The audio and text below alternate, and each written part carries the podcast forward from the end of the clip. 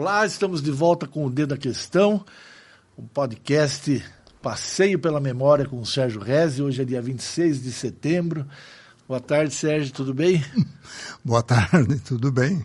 Tá, tá. Graças a Deus. Segue tudo quente, mas diz que quinta-feira. Senhora, que, que calor que baixou aí. Precisa vir um pouco de chuva. Né? É. Eu estava vendo a respeito disso, né? Diz que é o, o fenômeno do El Ninho, que esse ano está mais agressivo e que vai fazer com que a gente tenha as duas primeiras semanas de outubro mais seca e a, da metade em diante diz que vem água. E a gente fica mais dois dias aqui com esse calor. Olha, é uma coisa interessante porque veio de repente, estava bem fresco. É verdade. E daí o, o, como é que é? O calor subiu lá do, do Rio Grande do Sul, né? Foi. Nossa Senhora, está. E lá já está chovendo, já está chovendo até Curitiba, vai começou subir. a chover. vai subir para cá. Você sabe que, tá falando disso, a gente estava comentando né, as mudanças de Sorocaba, a gente tem falado bastante disso, né? As famílias que se dissolveram, o centro que não é mais o mesmo, não, não junta. E estava falando dessa questão da moradia. Você falou um, um detalhe, né? Que Hoje a gente vai para um prédio de apartamento, a primeira coisa que tem lá é uma piscina, uma área de recreação, salão de festa para o prédio inteiro. As pessoas constroem uma casa, elas já constroem pensando na piscina. Não era assim, né? Absolutamente. Eu não me lembro de nenhuma residência na época em Sorocaba, as grandes residências, né? ali no Lago do Rosário, Dr. Milton Tavares depois se Lago São Bento, onde morava o seu, o seu Francisco Eufrásio Monteiro, Dona Dail, né? os notários moravam ali na Praça Carlos de Campos. Né?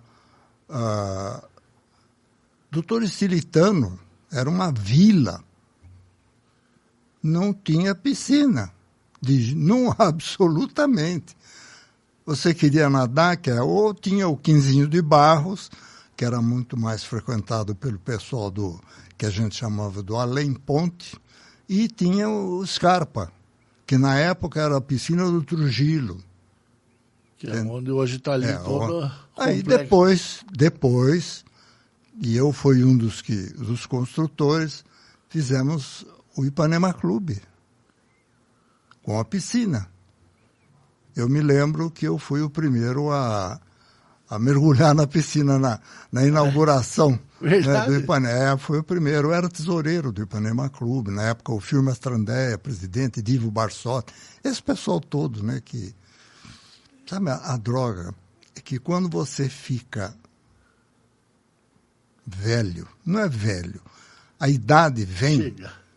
E você ainda tem saúde, memória, lembranças, você começa a olhar do lado, olhar para trás, olhar para cima, e você vê os nomes, você se lembra dos nomes, mas não vê mais as pessoas. É?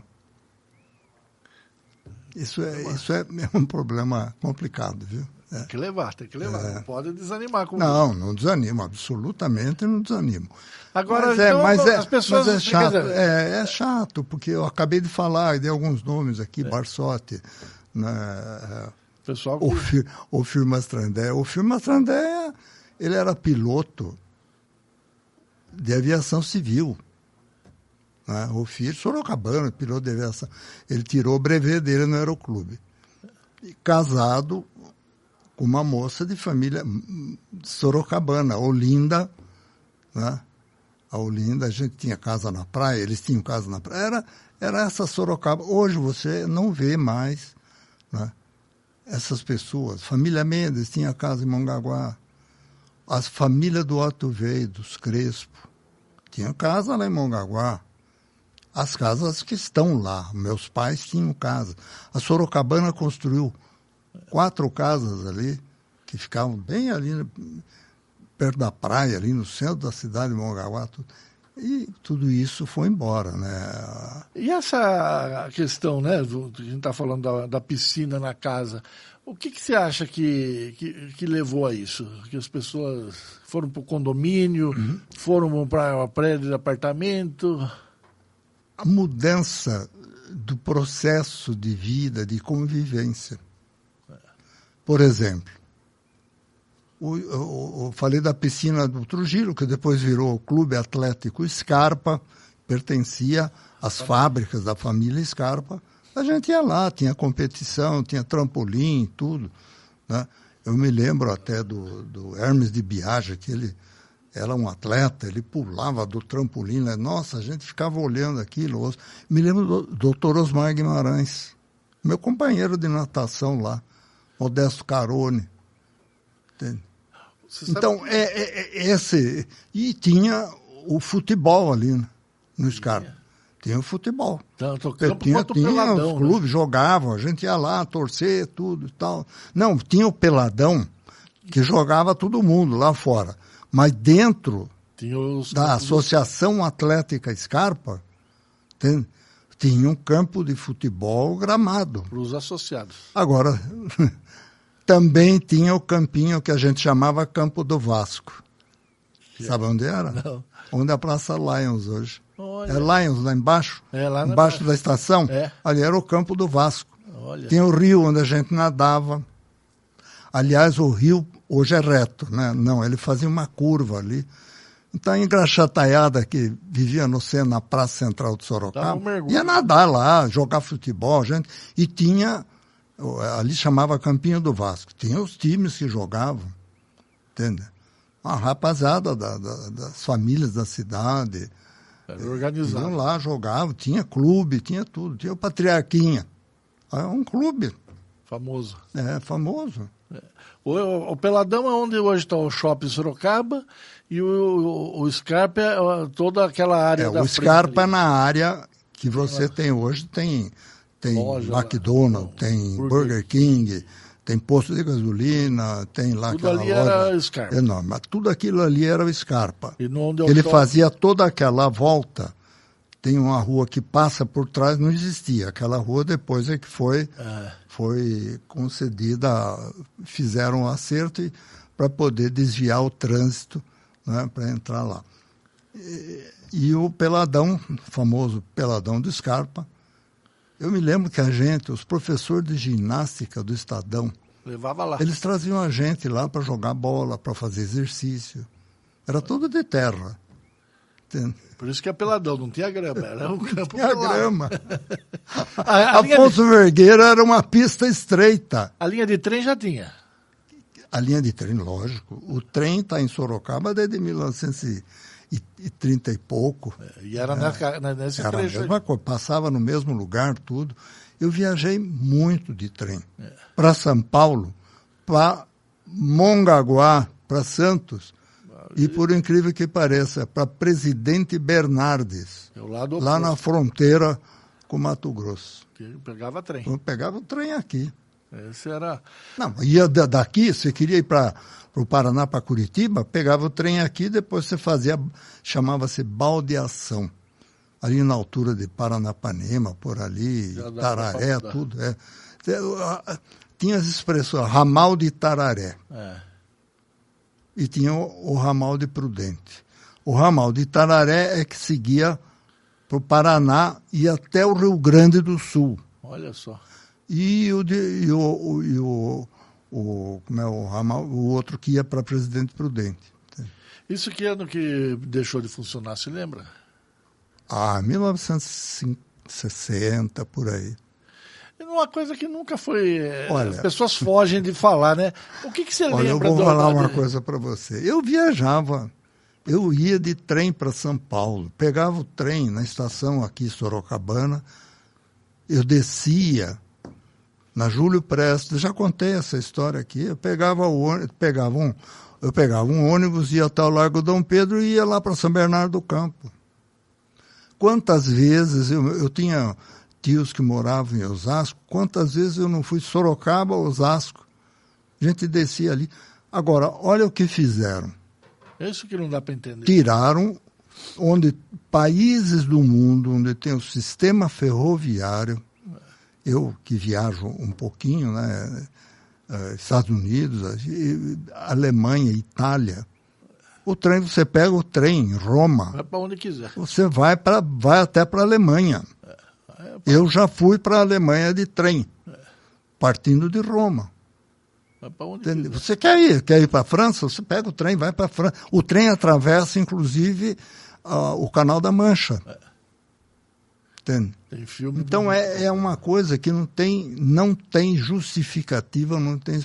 Trocaram o transporte ferroviário, que era mais limpo, pelo transporte de caminhões e pelo transporte urbano, de ônibus, né? Urbano não, interurbano, o, o interurbano de ônibus. Eu já contei aqui que eu ia para até Mairink, Mairink pegava o trem que ia para Santos, ia para Mongaguá, de trem. Você acha que essas mudanças, né, a gente está falando, as pessoas passaram a morar de um modo diferente, né? Saem das casas de rua, vão para condomínio, tem lá sua piscina, ou seja, deixa de ir no clube, passa a ter uma vida mais fechada com a família. Muda o transporte, né? Você tinha o, o transporte, todo mundo usava o transporte coletivo, ia de trem para cá, para lá, viajava. De repente está todo mundo ou no ônibus, né? As mercadorias no caminhão e tal. Você acha que eh, essas mudanças levam à mudança de comportamento do cidadão? Ah, sem dúvida alguma, sem dúvida alguma. Eu já falei que eu, que eu viajo. Por exemplo, por exemplo, de vez em quando eu vou para a Alemanha, tenho amigos lá, tudo. Gosto muito de, de, de ir lá, vou, eu tô, sou, tenho um, vamos dizer, afiliado de batismo lá. Então a gente vai, desce no aeroporto, pega o trem no aeroporto, vai até a cidade deles, que fica a uns 200 quilômetros, vai de trem. Lá a gente pega, fica no hotel, tudo. Depois, se precisa, a gente aluga um carro, que é para se movimentar entre cidadezinhas menores por ali, que é onde o trem não vai. E depois você pega o trem na cidade e vem até o aeroporto. Você desce do trem no aeroporto e vai pegar o avião. Eu me lembro que o Luiz, meu filho, viajou comigo numa dessas viagens, nós fomos lá para essa cidade e tudo, e ele voltava antes de mim. Né? Eu me lembro que pus ele no trem, lá é, é, não, não era menino, já era, já era grande, é menino. Ele pegou o trem, foi, desceu no aeroporto, pegou o avião e veio embora para o Brasil. É, é uma, uma coisa só. É, é, é, essa e, e, isso provoca, né? Como você está num espaço Mas isso, coletivo, na né? Você desce no aeroporto, pega o trem, vai até Roma, desce na central de Roma. É. é e se você, por exemplo, a família da, da minha esposa, eles são de Ostia. Ostia é uma cidade que fica a 15 quilômetros de Roma, é praia. A praia é, a praia de Roma. É. Você pega o trem e vem para Ostia. É. E de Ostia você vai para Roma de trem. É, vizinho. É porque não dá para você pegar um carro em Ostia e ir para Roma e ficar andando de carro em Roma. Isso não faz. É. Entendeu? Um, os, completa... Os, os próprios é... romanos já. Não, não você não tem, é lógico que tem carro dentro de Roma, tem tudo isso, mas é diferente. O, o, o vamos dizer, o, o processo de, de de vida lá, as coisas são completamente diferentes. Na Alemanha também, já acabei de falar aqui, né? As cidades grandes da Alemanha, como é que são. Aqui é a, a gente. Sérgio, a gente está falando dessas mudanças, eu queria falar de uma que você, de algum modo, participou diretamente, queria que se lembrasse. A gente está 2023 comemorando aí os 35 anos da instalação da Guarda Municipal aqui em Sorocaba. Ela foi pensada em, em 87 e no começo de 88 ela entrou no ar. Conta um pouco como que foi essa... essa ela foi criada no governo do Paulo Mendes. Isso. O Fleury, que era governador de São Paulo, veio visitar Sorocaba. A gente tinha relacionamento, o Fleury veio em casa, o Paulo veio em casa. E, no fim, o Paulo lançou a criação da Guarda Municipal, eu morava ali na Avenida Eugênio Salero. E tocou para frente o assunto e Funcionou que... hoje. Porque antigamente, é, se explicar um pouquinho, até o governo Abreu Sodré, existia o que se chamava de guarda civil. Eram, vamos dizer, policiais e a guarda civil era estadual. Cada cidade tinha o seu núcleo da guarda civil. O núcleo da guarda, eles usavam farda azul, cap, tudo direitinho. Tinha, tem até a turma que quem vai lembrar, o Niterói e o Caruso eram guardas civis. Entende? Eles que pegavam a molecada aí, porque naquele tempo não era bandido, era moleque. Moleque, a gente era moleque. E ele de vez em quando pegava a gente pela orelha, dava uns puxão de orelha, pai, não faz bobagem, não faz isso, não faz aquilo. Era uma vida diferente. Então, a Guarda Civil, ela vigorou até o governo Abreu Sodré. O governo Abreu Sodré transformou o que era Força Pública do Estado de São Paulo, que a Força Pública em todos os estados era é o que hoje é a Polícia Militar. Então, a Força Pública era uma espécie de reserva do Exército. Então, a Força Pública foi transformada em.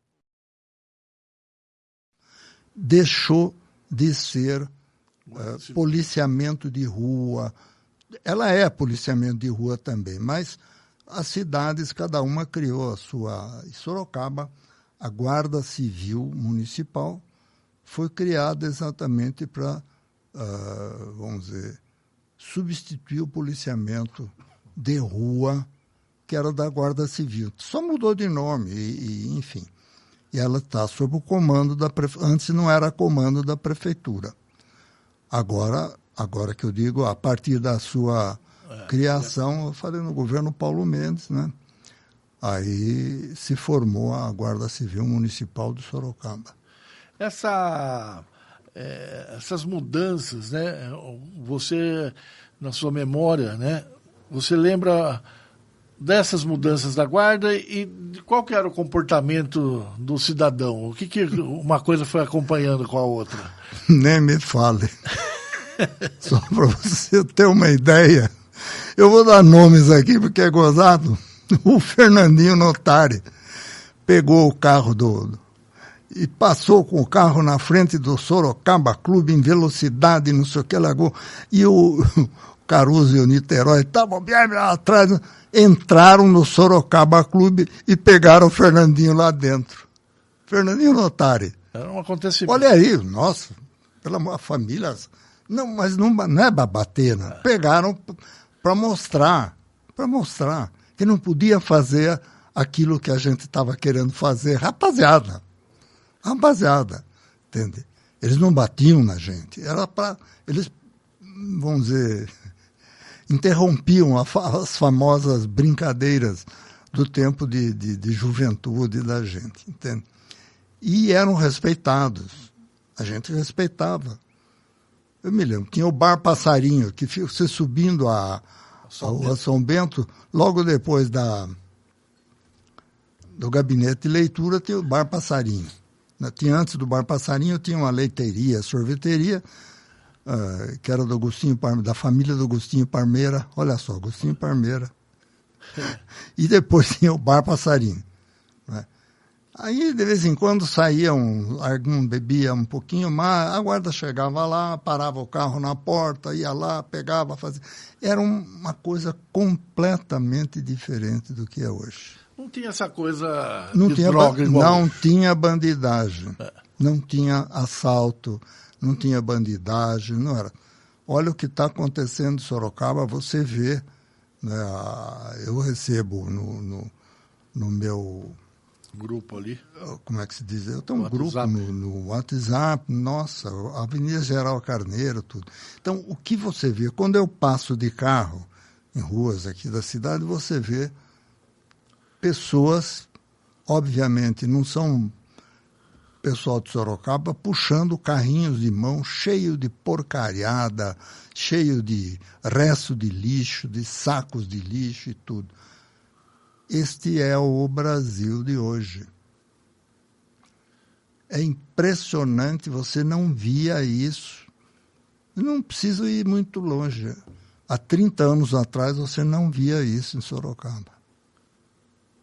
Que você acha que aconteceu, Sérgio? Primeiro, a cidade cresceu. Né? Cresceu. A Sorocaba de 200 mil habitantes, 100 mil já falei, hoje tem 700 mil. A, a, a vinda de novos moradores e a consequente atração, porque como você tem a cidade que ela teoricamente é rica, tem muita gente que vem para cá e não são moradores da cidade, não são famílias, são pessoas que vêm para cá para buscar comida, vamos chamar assim. Eu me lembro que tinha uma coisa muito gozada antigamente.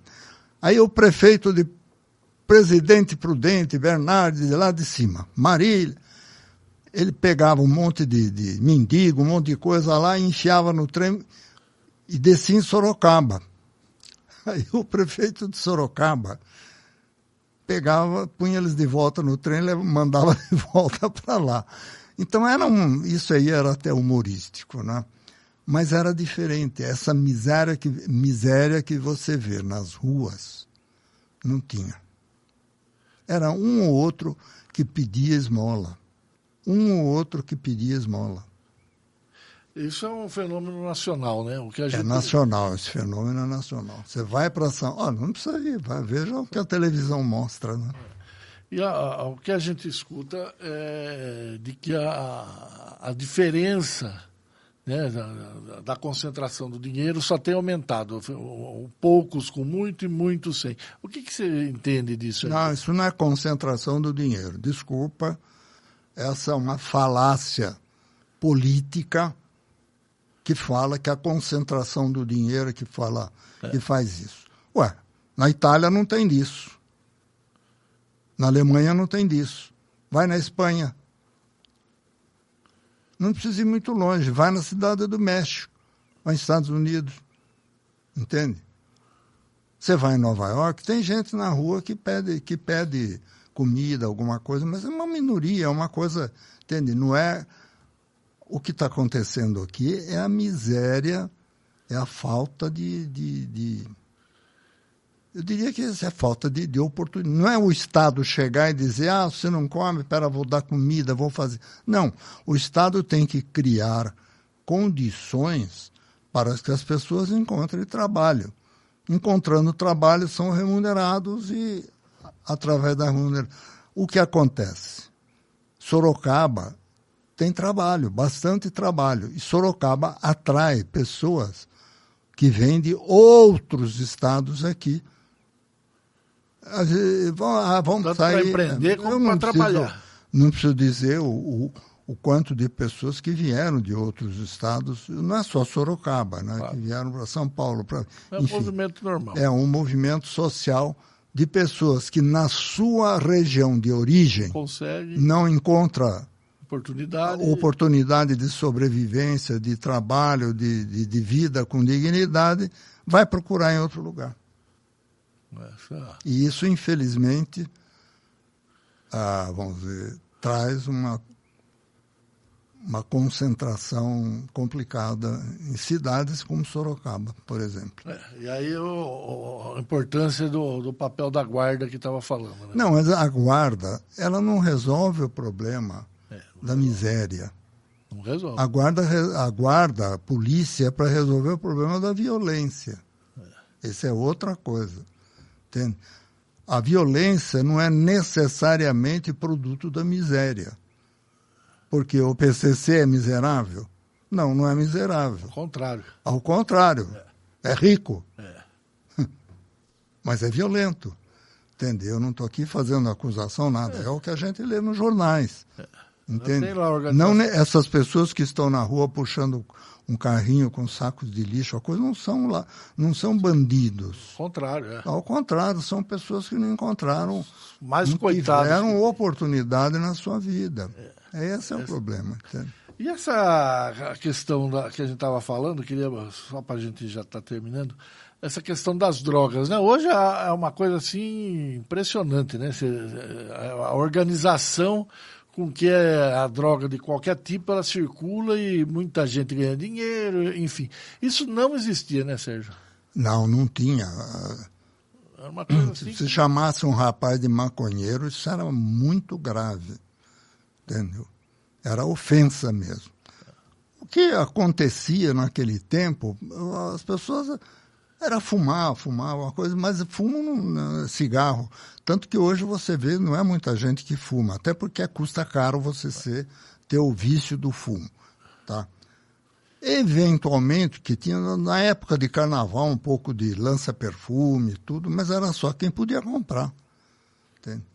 Agora, hoje, existe uma estrutura criminosa é, é que se utiliza do vício, das necessidades e da, vamos dizer, das misérias morais para sobreviver. Isso, infelizmente, não é só aqui não, é no Sorocaba, no Brasil. Isso é uma coisa que é um você vê mundial. isso mundial, mas você vê menos fora dos grandes centros brasileiros. Você vê um pouco, você vê menos que isso, entende? Eu já falei que eu, que eu viajo tal. Você não vê isso Não na é Itália. escancarado igual aqui. Você não vê na Itália, você não vê na Alemanha. Você não acha. Na rua não tem isso, não. É, as coisas estão organizadas para não aparecer, né? Aqui está escancarado, né? Você me perguntar, mas aonde é que está o ponto falho nosso? Olha, não preciso falar, todo mundo vê. É, essa questão do processo de educação. É isso aí, Sérgio. Mais uma vez, obrigado. Né? O tempo voa, passou rápido de novo. Eu volto a dizer, quando você vai ficando mais velho, mais antigo, um pouco chato. É nada. Porque você olha para o lado, olha para o outro, não vê mais aqueles que cresceram junto com você. Você vê, você sente a ausência, vamos dizer, dessas pessoas que você conheceu e do tipo de vida que você viveu. Entende? Mas fazer o quê? Vamos tocando. Temos que seguir a vida, vamos ver. Se adaptar ao que está aí. Enquanto, a gente tiver saúde para estar aqui, se Deus quiser, continuaremos. Vamos, vamos continuar, vamos conversar aqui e você vai tocar em frente. né? Isso é importante porque a, a- a gente aprende, né? É, com a sua história, com a sua vivência e com a sua lembrança, a gente revive. Eu o acho que é né? importante, sabe, Dede, o que é importante, a gente mostrar o que tinha e o que tem. É isso aí. E tentar verificar por que, que as coisas É sofreram essa, essa mudança. É. Muitas vezes a gente se pergunta, nossa, por que, que é assim? E aí, olha, mas não era assim. Então, Não era. olha qual, como que, que aconteceu nesse intervalo? É isso aí. Obrigado, Sérgio. Tchau, até a próxima. Boa semana para vocês.